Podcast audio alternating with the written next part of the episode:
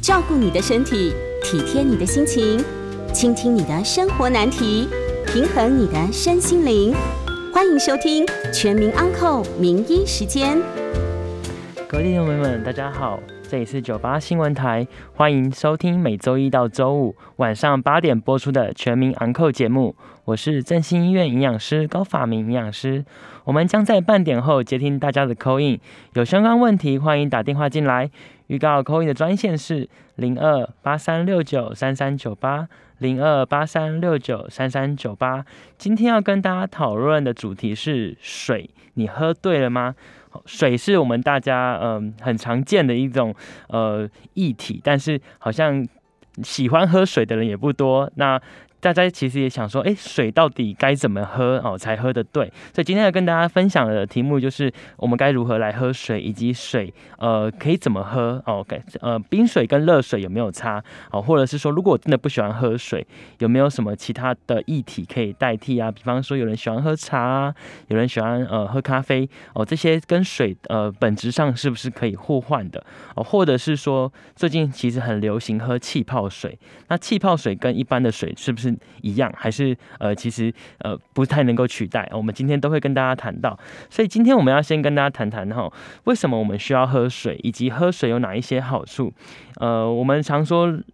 我们的身体有百分之七十是水，所以我们几乎都是水所做的。好，那我们身体其实。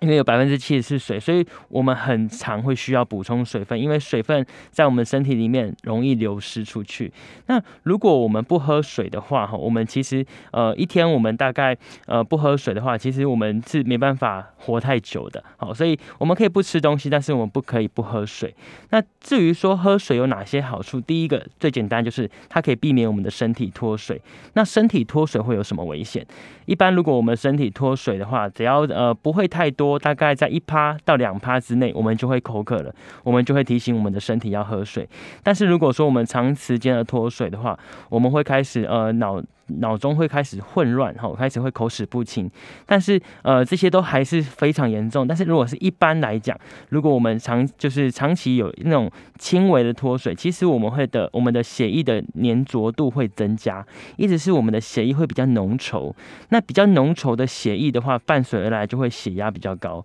所以常常一些不喜欢喝水的人，他的血压反而因为。过于浓稠，所以它的血压反而会偏高。所以换句话说，如果我们喝水喝得够的话，我们的血压会比较稳定。好，这是第一个好处。如果水喝够的话，我们的血压会比较稳定。第二个好处是。我们一般身体的代谢里面都需要有水的进行，所以如果水不足的话，我们的身体代谢自然就会有一些状况。好，所以如果我们喝足够的水进去的话，我们的新陈代谢就会正常，就可以维持我们有一个正常的生理机能，就比较不容易生病。好，这是第二个好处。我们喝水的话，可以维持我们的正常的生理代谢，让我们的身体比较健康。第三个好处，大概是大家最喜欢的好处，就是它可以避免肥胖。好，喝水的话可以减少我们对于一些食物的欲望。减少我们想要去吃一些呃其他的有的没有的，所以喝水的话本身它可以增加新陈代谢。第二个就是它可以避免我们去吃去吃一些其他的零食啊、哦点心啊这些的，就可以间接的导致呃间接的避免一些肥胖的一些呃问题。那第四个，第四个的话是对于我自己来讲，我觉得非常有效，就是它是可以呃水其实是可以保持精神。好，例例如说我们可能要长时间要专注，那专注久了必呃，我们的那个会疲乏，所以毕竟我们就是没办法那么长时间的呃盯着一个荧幕或是看着一本书。但是如果说我们稍微呃喝口水休息一下哦，其实我们的精神是可以再回来的。但是如果说我们是一个很累很累的状态哈，我们呃还是需要去好好休息的。好，只是说如果说你是在一个呃集中精神的一个状态下面哦，可能你会需要做一点稍呃稍稍的休息。那我会建议喝一。口温水其实对你的休息，对你重新呃有精神是非常有帮助的。那最后一个的话，就是当我们在面对一个很紧张的一个可能场合，例如说可能要呃有什么样的演讲，或者说等一下要做一个什么样子的一个比赛，或者是要考试，那喝一口水，其实可以让你的情情绪会比较舒缓。好，所以说水呢本身是一个非常好的一种介质，它可以增加我们的呃新陈代谢，可以增加我们呃的一些呃平缓我们的一些情绪。啊，再来是它可以帮助我们的血压比较稳定，让我们不会呃血液太过浓稠而导致高血压。好，第三就是它可以让我们的呃呃身体的代谢比较好，所以也比较不会去吃一些呃零食之类的，让我们就比较不会肥胖。那再来是它可以让我们的精神比较好。好，所以我说了这么多，我们需要喝这些水，那这些水的好处有这么多，那到底该什么样时间来喝是最好的？好，通常我会建议啦，没有什么到呃一定是比较好的时间，但是我会建议，如果是在呃寒冷的冬天起床的时候，一定要喝一杯温水。好，这有几个好处，第一个是呃它让你会比较有精神，哈，就是刚刚讲的喝水的话，其实是有一点稍微的提神的作用。第二个是喝一杯温开水，因为我们在呃睡觉的过程当中，其实我们整个晚上是没有吃东西的。我们的肠胃道的工作，呃，那个运就是我们肠胃道是没有在工作的，所以我们喝一口温水可以提醒我们的肠胃道说，哎，现在该起床喽，哈，我们已经呃白天了，哈，让我们的肠胃道跟着我们的呃思绪是一样清醒的，这可以帮助我们清醒，这可以帮助我们从睡梦中哦醒过来，哈，这是我觉得呃喝水有一个特别重要的一个好呃的一个时机，就是在起床的时候，特别是在冬天的时候喝一杯温开水，好，这不只是让我们的呃身体呃肠胃道比较好，也让我们提醒我们今天一整天又开始了。那有没有比较不好的时间？呃，比较不好的时间比较少。但是如果说针对一些比较容易频尿的长辈，好，如如果呃像呃年纪大的男性的呃爷爷啊，或者是呃呃嗯比较年纪大的男性同胞的话，我们会建议说哈，因为呃男性到了呃呃可能七八十岁之后，因为毕竟。会有射护腺肥大的一个问题，那就会容易就会频尿。好，那这样子的状况的话，我们会建议在睡前三个小时就尽量不要喝水。好，那这个主要是因为频尿的关系。但如果说呃，其实你不太会有这个问题，那睡前也是可以喝水。好，但是因为在临床上有太多的呃，特别是爷爷们，就是在喝水的时候很很困扰，因为只要一喝水就会去跑厕所。好，那每一次都是觉得说哦，这样子实在是对生活有一种。这对睡眠也是一种困扰，对生活也是一种困扰哦，所以我通常会建议，如果是这样的话，那水分我们就集中在白天喝，那在睡前三个小时，我们就尽量呃呃就就稍作休息，就我们就不喝好，然后这样子，可是白天的水分还是要喝够好，只是说我们在睡前三个小时就呃建议呃年纪大的长辈我们就不喝。那第二个的话是我们在剧烈运动之后。因为剧烈运动之后会是一个我们在呼吸比较急促的时候，剧烈运动之后如果马上喝水的话会呛到我们的气管跟我们的食道其实就在隔壁，但是我们在喝水的时候吃不管是喝水还是吃东西的时候，我们就会需要把我们的气管哦盖住，好不然的话水就直接跑到气管去，那就是呛到好。但是因为我们在喝的时候又需要呼吸，所以在两边都需要的时候，其实很容易发生就是呛到的这个问题。好，所以我们会。希望说，如果说真的是很急呃急促的运动之后，我们需要喝水，但是我们不要大量的喝，我们应该是说，我们先小口的喝，然后含在嘴巴里面，再慢慢的吞下去。好，这大概是一个在喝水需要注意的时间点的部分。哦，做一个提醒，就是在早上的时候，我会建议大家可以喝一杯温水。好，不仅是提醒我们的肠胃道说，哎，已经白天了，也会让我们呃有一个算是一个起床的一个仪式感。好，那第二个的话，是我们比较不适合喝水的时间。好，例如说。说可能对于一些长辈，他可能有频尿的这个问题，那我们就是睡前三个小时，然后或者是甚至四个小时，我们就先不要喝水，好，或者说我们喝少量的水就好，好，那特别是在白天的时候，我们把呃一天该喝的水补足，好，那到快睡觉前的时候，我们就尽量做呃避免喝水这件这个动作。那第二个的话，就是在激烈运动之后，因为我们在一个大量喘气，因为需要呃换气，但是又如果又喝水的话，容易导致呛到，那。呛到其实都是一个蛮危险的一个呃事情，所以我们会希望我们这个时刻应该是呃少量的喝，然后或者说含在嘴巴里面，再慢慢的吞下去。那一天到底要喝多少水才够？对于一个健康的成人来讲，我们都会建议至少每公斤体重哦，大概是三十 CC，也就是如果是一个六十公斤的一个成人的话，一天大概就是一千八。好，那这是一个最少的量。那当然能够喝多一点是更好的啦。哈，我记得我当兵的时候，我们那个呃班长叫我们要每次就是。固固定时间去喝水，然后就要拿出我们的那个饮水小卡，然后每一次那个饮水小卡写的都是，嗯，一整天写的都会喝到八公升的水。我心里想说，我这辈子从来没有一天可以喝到八公升这么多。哦，但是其实，呃，喝到八公升确实也是不会怎么样的，但是。我们会希望这个水分哈不要短时间大量的补充，好，因为当短时间大量的补充的时候，会导致我们身体的电解质会不平衡，好，那这样子就是所谓的水中毒。但是水一天喝很多，其实不会怎么样，好，喝越多其实是越好的。但是如果是短时间喝太多哦，比方说短时间可能在五分钟之内就把一罐六十呃六百 CC 的保特瓶喝下去，好，这样子其实就相对蛮多的，好，那所以说在呃短时间。不要喝太多的水哦，这是需要去注意。但是一天呢，至少每公斤体重至少要喝三十 CC 的水，当然越多是越好的。好，那呃有没有呃就是说呃需要限制水分的呃的？的族群呢有，好，例如说像我们的一些在洗肾的病人，因为呃，其实洗肾的话，它的水分的排出都只能透过呃每一周有三次的这个洗肾的时间来排出水分。好，如果说一天喝太多的水的话，那这些水分来不及排出去，就会积在身体里面，好，那就会有导致其他的一些问题。好，所以说如果是一些呃肾呃，比方说肾功能有一些状况的呃。病友，我我会建议哈，你的一天的水分就不要超过一千 CC，但是这个还是依照每一个人的不一样，然后会去做调整。好，但是针对大部分的人，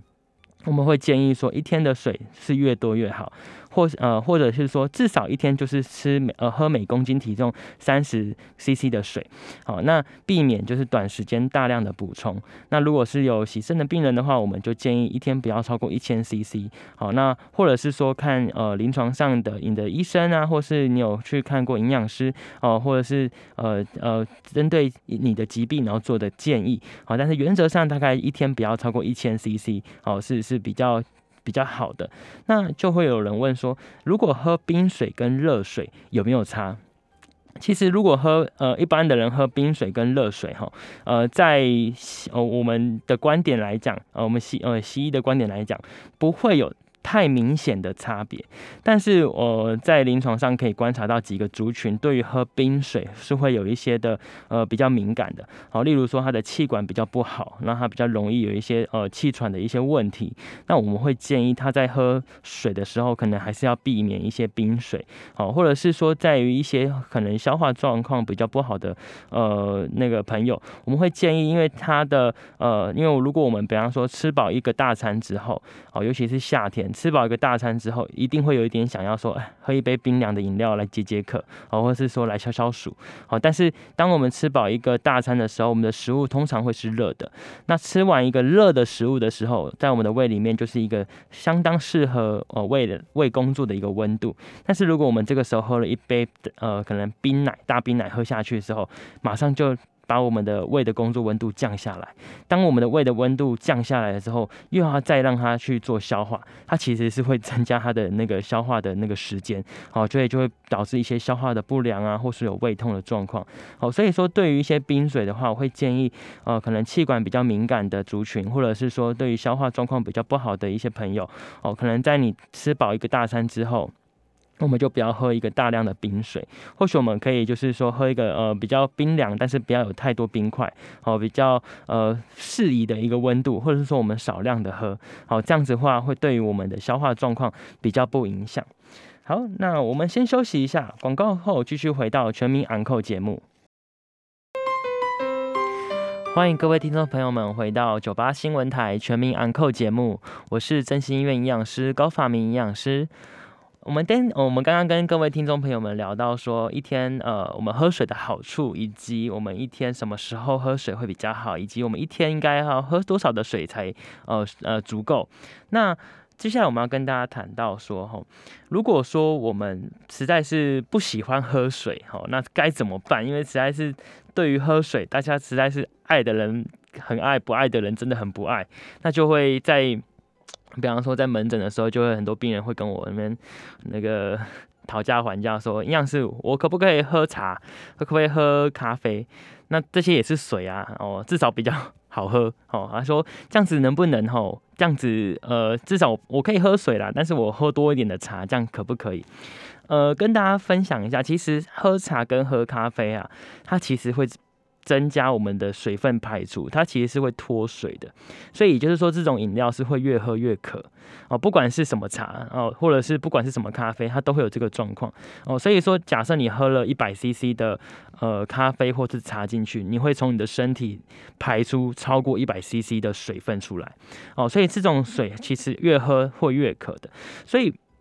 呃，可不可以喝茶跟喝咖啡？当然还是可以，只是说我们通常会建议咖啡大概会在两杯左右，一杯的大小大概是两百五十 CC 这样子，一天大概最多就是两杯。哦，但是有一些可能工作的关系，他会喝的更多，那我就会我就会建议他，那他可能要稍微量一下他的血压啦。然后因为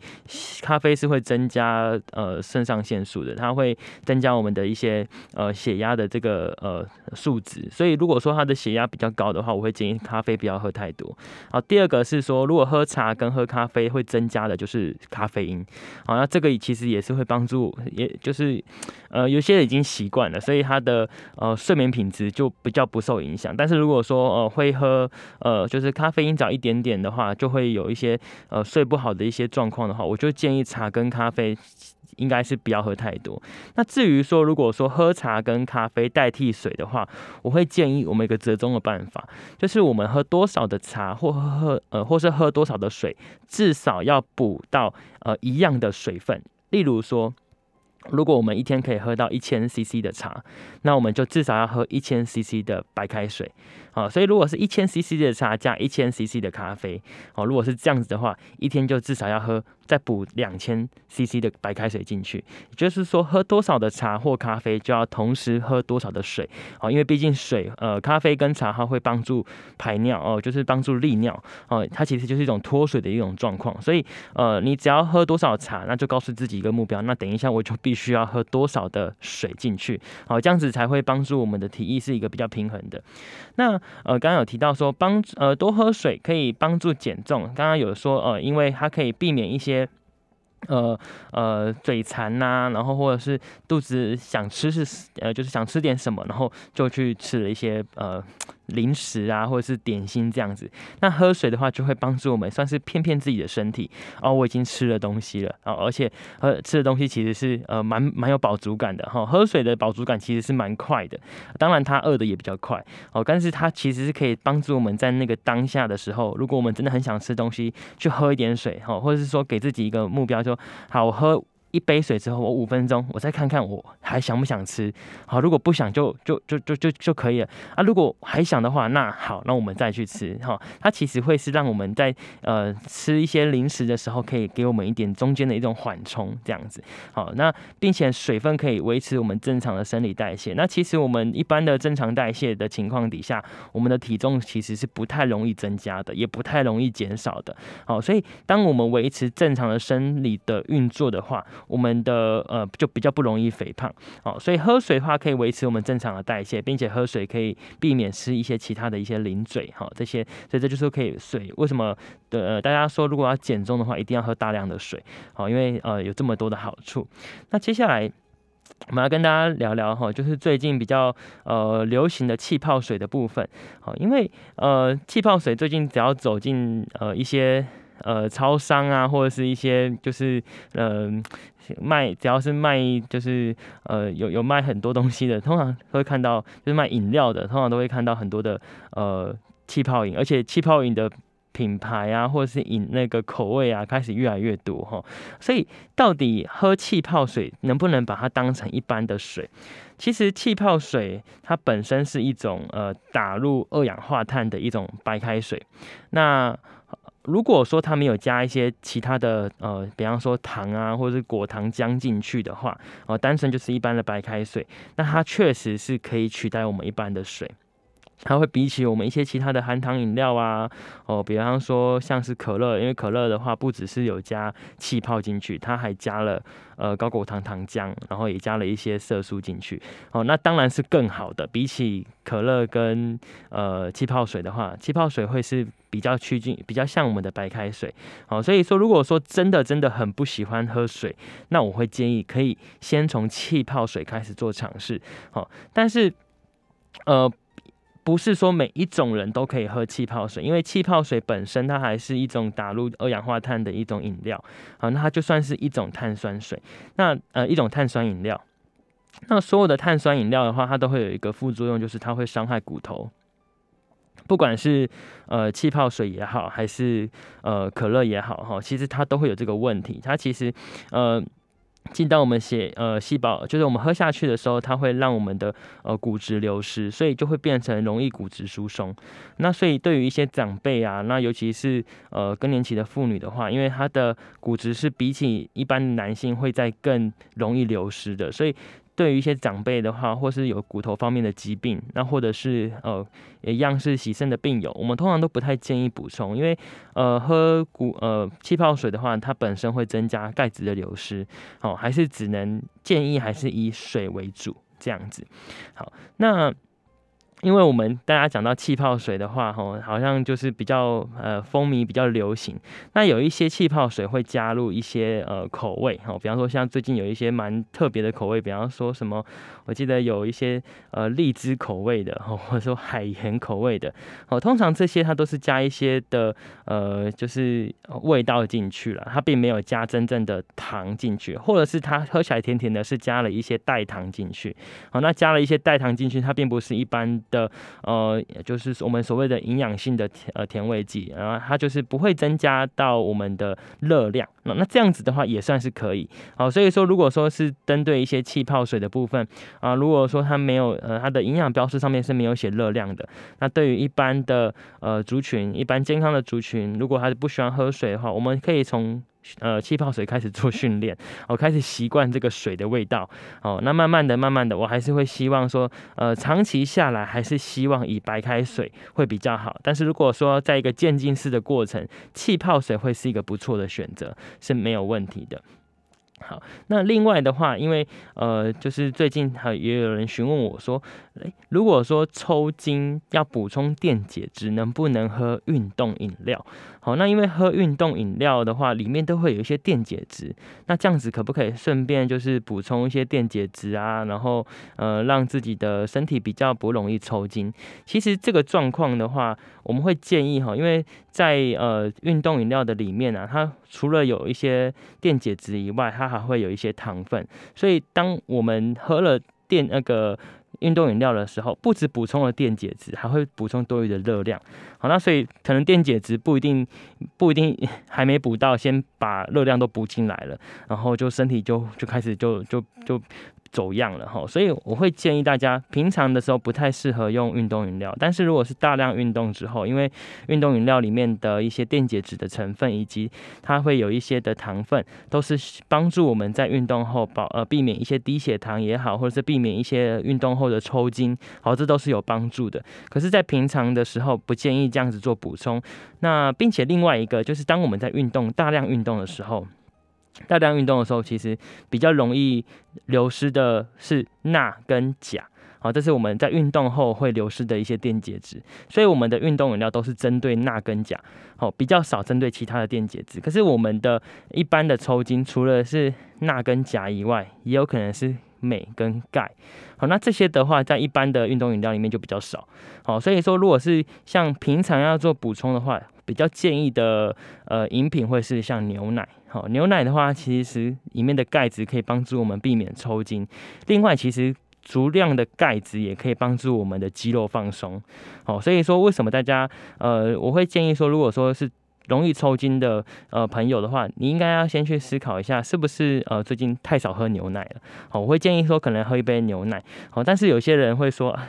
可是营养师，我容易喝牛奶就会拉肚子。我说哦，那好，我如果喝牛奶容易拉肚子的话，我们就建议你可以喝喝看优酪乳。好，不过因为优酪乳它里面毕竟都还会有一些糖分，所以如果是喝优酪乳的话，大概量呢大概不要超过一百五十 CC。好，一天的话可以喝一到两次没有问题，但是每一次大概不要超过一百五十 CC。好，就是算分分次的意思。那以牛奶来讲的话，一天的话，我们通常会建议每天至少喝一杯牛奶。那这杯牛奶的话，大概可以到两百五十 CC。好，大概是是我们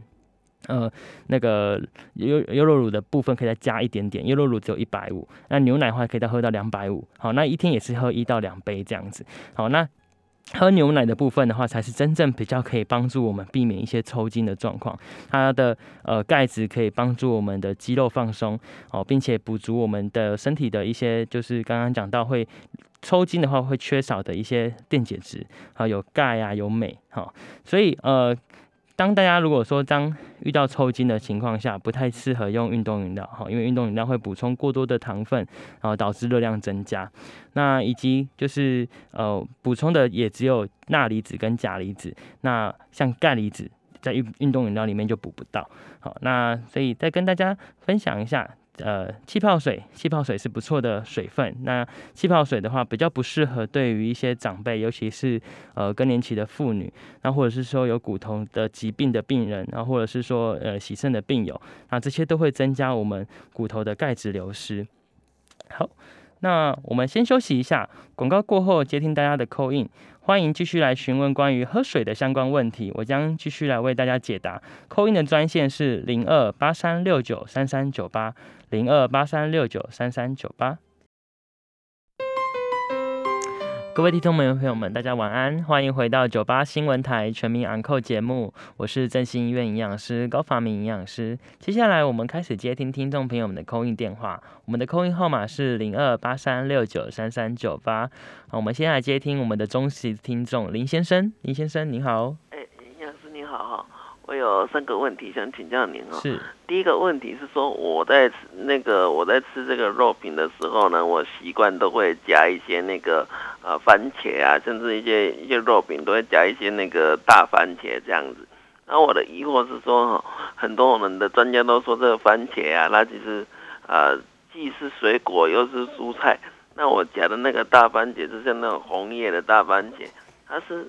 算是要把它生成是水果吗？还是蔬菜？如果是水果的话，有一些糖油，那是不是就不能吃太多？以上是我的第一个问题哈。是。第二个问题是说，啊，有些人都说，呃，我们可以多吃蛋补充蛋白质。可是有人说，那个蒸那个就是，诶，蒸蛋比荷包蛋好，因为说荷包蛋又煎过，比较容易提升胆固醇。站在您专业营养师的立场，真的是有这样的事情吗？是。然后第三个问题是说，我们都知道多喝水有好处，还有些专家都说，甚至你多喝水还可以帮助减重，是不是真有其事？以上三个问题，我在线上收听，谢谢营养师，谢谢，谢谢，谢谢。好，谢谢林先生的提问哈。呃，我们先从第三个问题好了。第三个跟我们今天的主题比较，也就是有关系，就是第三个说，呃，喝水能不能增加减重？确实是哈，就像我们刚刚讲到的，因为喝水啊。它可以帮助我们的身体代谢比较呃正常啊，其实应该也要先这样讲，我们的身体有百分之七十是水做的，我们水参与我们身体所有的代谢反应。好，那一个身体的代谢反应如果能够正常运作的话，人就比较不容易生病。那其实肥胖算是一种慢性的疾病哦，肥胖的话会导致我们身体有慢性发炎的状况。那当喝水喝足量的话，我们这些就比较不会肥胖。那其实它也就是说，保持我们身体在一个比较健康的一个状态底下，那身体在一个比较呃。或许它是一个彼此都是互有相关性，就是如果一个慢性发炎的状况底下，我们的容我们身体就容易肥胖，那肥胖又会在加重那个发炎的状况。好，那水的话可以让我们的身体的代谢反应都比较。正常啊，因为身体一定都会有一些的发炎，会有一些状况。可是身体的喝水的话，我们身体就可以把我们的那些发炎的抑制掉，或者是说我们把它平平反掉。哈，总之喝水的话，就是可以避免这些问题产生。那它本来一个正常的代谢，一个健康的人，他的体重就会是比较稳定的，它不会忽胖忽瘦这样子。好，所以说喝足够的水，第一，它的呃就可以帮助我们身体不会变胖。那以及如果喝水的话，我们就会减少吃一些其他的东西。那这样的一个状态底下，我们减少其他热量摄取，就更不容易变胖了。哦，所以为什么常常说呃需要喝水来呃帮助我们减重？哦，就是它可以增加我们维维持我们身体的正常代谢，哦，以及增加我们的饱足感。在平常的点心呢，就会吃的比较少一点。好，那第二个的话，就是刚刚林先生问的是说吃蛋啊，补充一些蛋白质啊，那呃这是没有错的。那我也会建议大家，如果可以的话，每一天煎一颗蛋。不过最近蛋比较贵啊，所以我会 会建议说，如果说蛋真的比较贵的话，我们可以喝豆浆啊，因为豆浆也是一个不错的一个蛋白质来源。那也也一样方便哈，因为就是在超商或都买得到。那相对现在的蛋价来讲，蛋白呃豆浆是比较平价的。可是因为毕竟蛋呃豆浆有一些的呃豆的味道哦黄豆的味道，有一些人可能真的比较不喜欢，那我就会建议他，如果说真的是呃豆浆不喜欢的话，那我们刚刚有讲到牛奶，牛奶也是一个很棒的蛋白质来源。好，那只是说牛奶跟蛋呃豆浆本身不是一个。一样的东西，豆浆是豆浆，那牛奶是牛奶，哈，所以，但是他们两个都是一个很棒的蛋白质来源，是可以这样做补充。那至于刚刚林先生的问题是说蒸蛋比荷包蛋好，那原因是因为胆固醇可以呃比较少。其实一颗蛋的胆固醇就是这么多了，你不管是用荷包蛋煮还是用蒸蛋煮都是一样的。但是有一个东西会两个会差在一个地方，就是他们的烹调的用的油，好，有一些呃。呃，像我的家人，我呃，我们如果说要用一些呃比较香的东西的时候，通常会习惯用猪油，好，或者是一些动物性的油，好，因为它会比较香，啊，这也是真的比较香，好，但是所有的胆固醇会增加的原因也是因为这个，好，所以。如果说它的荷包蛋不是用呃猪油煎的，而是用一般的像橄榄油或是苦茶油，好，那它就不会有这个问题。它的胆固醇跟蒸蛋，好是两个的烹调方式不一样，但是两个人，呃，如果是用的是苦茶油的话，它反而可以降低我们的坏的胆固醇，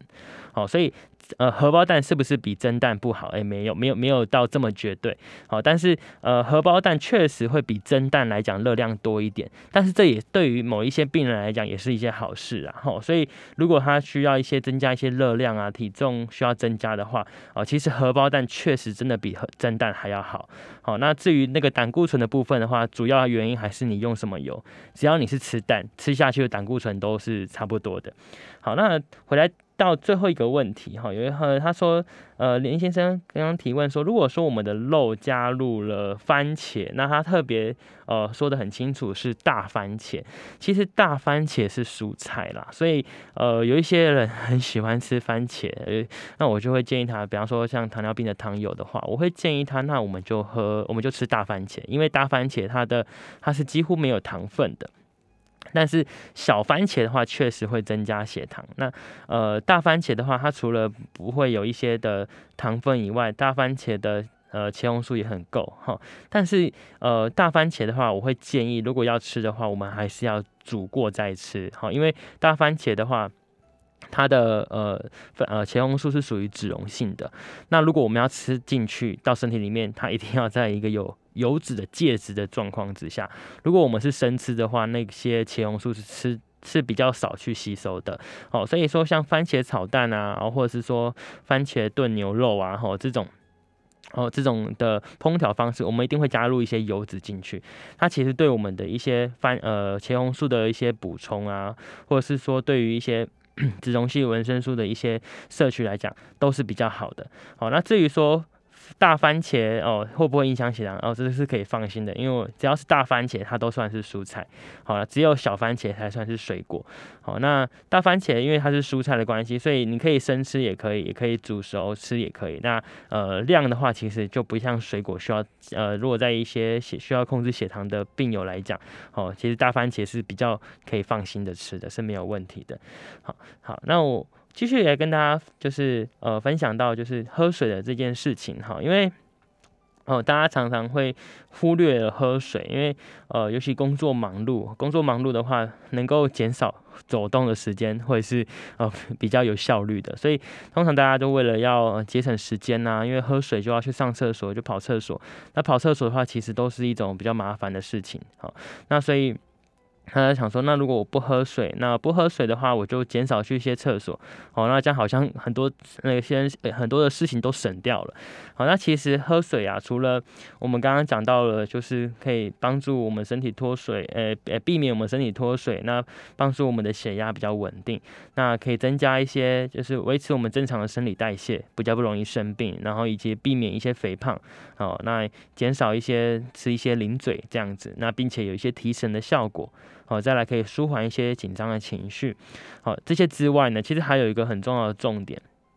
哦，它我们能够正常的去排尿，哦，足够的水分，那避免就是呃。我们就是喝呃水分喝太少，然后而没有排尿的话，哦，就是它还可以避免就是我们的尿道发炎。好，那其实对于一些女性来讲，很容易很容易会有尿道发炎。好，因为呃男性跟女性的尿道结构比较不一样，那女性的尿道结构比较短。那当我们排尿的时候，其实我们的尿是相对呃我们的尿在。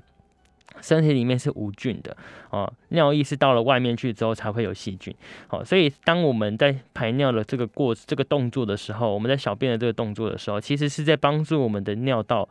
排出上面的一些细菌，好，所以很多时候，呃，女性的那些尿道发炎，通常都是因为他们会憋尿，哦，或者就是他们喝水，但是他们会憋尿，那所以导致我们的细菌就从我们的尿道尿道口。跑到我们的肾脏去，那这个的话，如果长时间下来反复的发炎，其实对于肾脏都是一种受损。好，那这种受损其实是非常严重的。好，所以说对于呃，特别是女性来讲的话，一定就是要喝足够的水分，并且不要憋尿。好，那憋尿的话，其实因为憋尿的话导致的肾脏发炎或是尿道感染，都是只能吃抗生素。但是因为抗生素，呃，要要到这么深的一个位置，其实是不容易，所以它需要吃比较久的药，才有办法根治，好，不然的话会长期就是，呃，可能会比较容易痒的这个状况。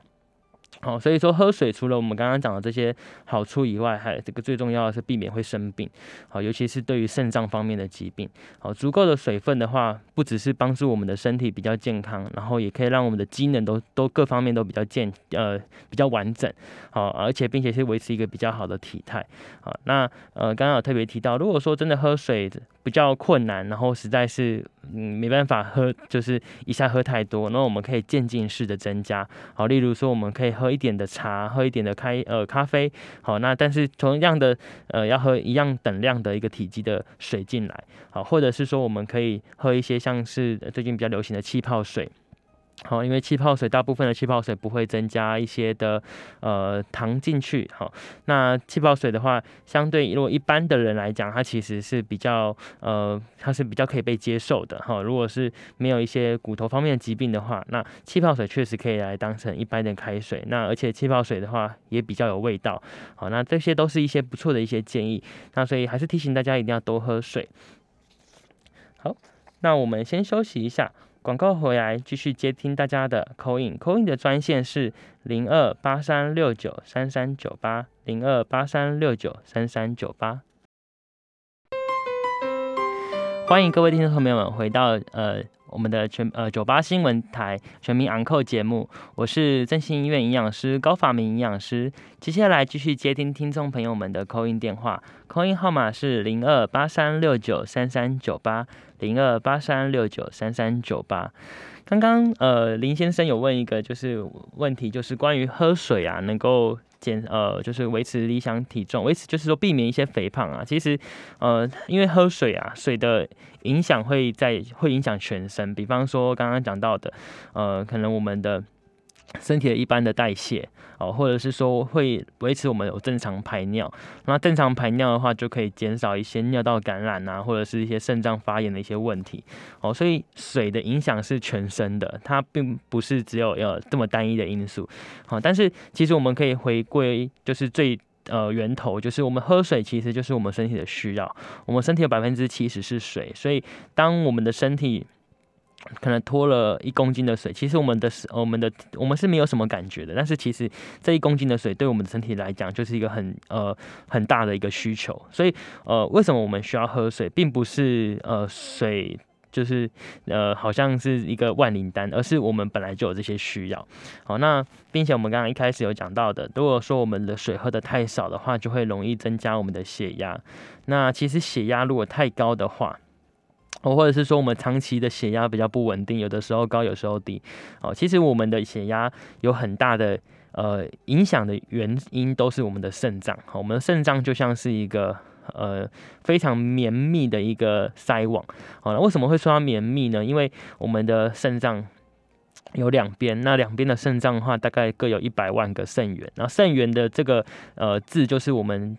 肾脏做。呃，工作的最小单位哈，你可以就把它当成是它是每一个一个。每一个一个都是一个小筛网哈，一个一个呃滤网这样子。好，那这个每一百万个滤网里面呢，都会有无时无刻都会有水分经过。好，因为它是需要把我们的水分就是血液做过滤。好，所以说当我们的肾脏二十四小时都在做这样的过滤的时候，我们就需要二十四小时都需要有水分进来。好，那所以说为什么我会说没有一个比较好的，没有呃没有什么是不好的喝水的时间点？因为呃水分我们二十四小时都需要。好，那我们继续接听我们下一位的扣呃民众的扣印电话。我们欢迎呃张小姐，你好，张小姐。哎，你好，请问一下哈，那个青鱼跟秋刀鱼那个鱼油都很好嘛？平常都说要补充鱼油，是指这两种鱼吗？那其他的鱼有没有类似的效果？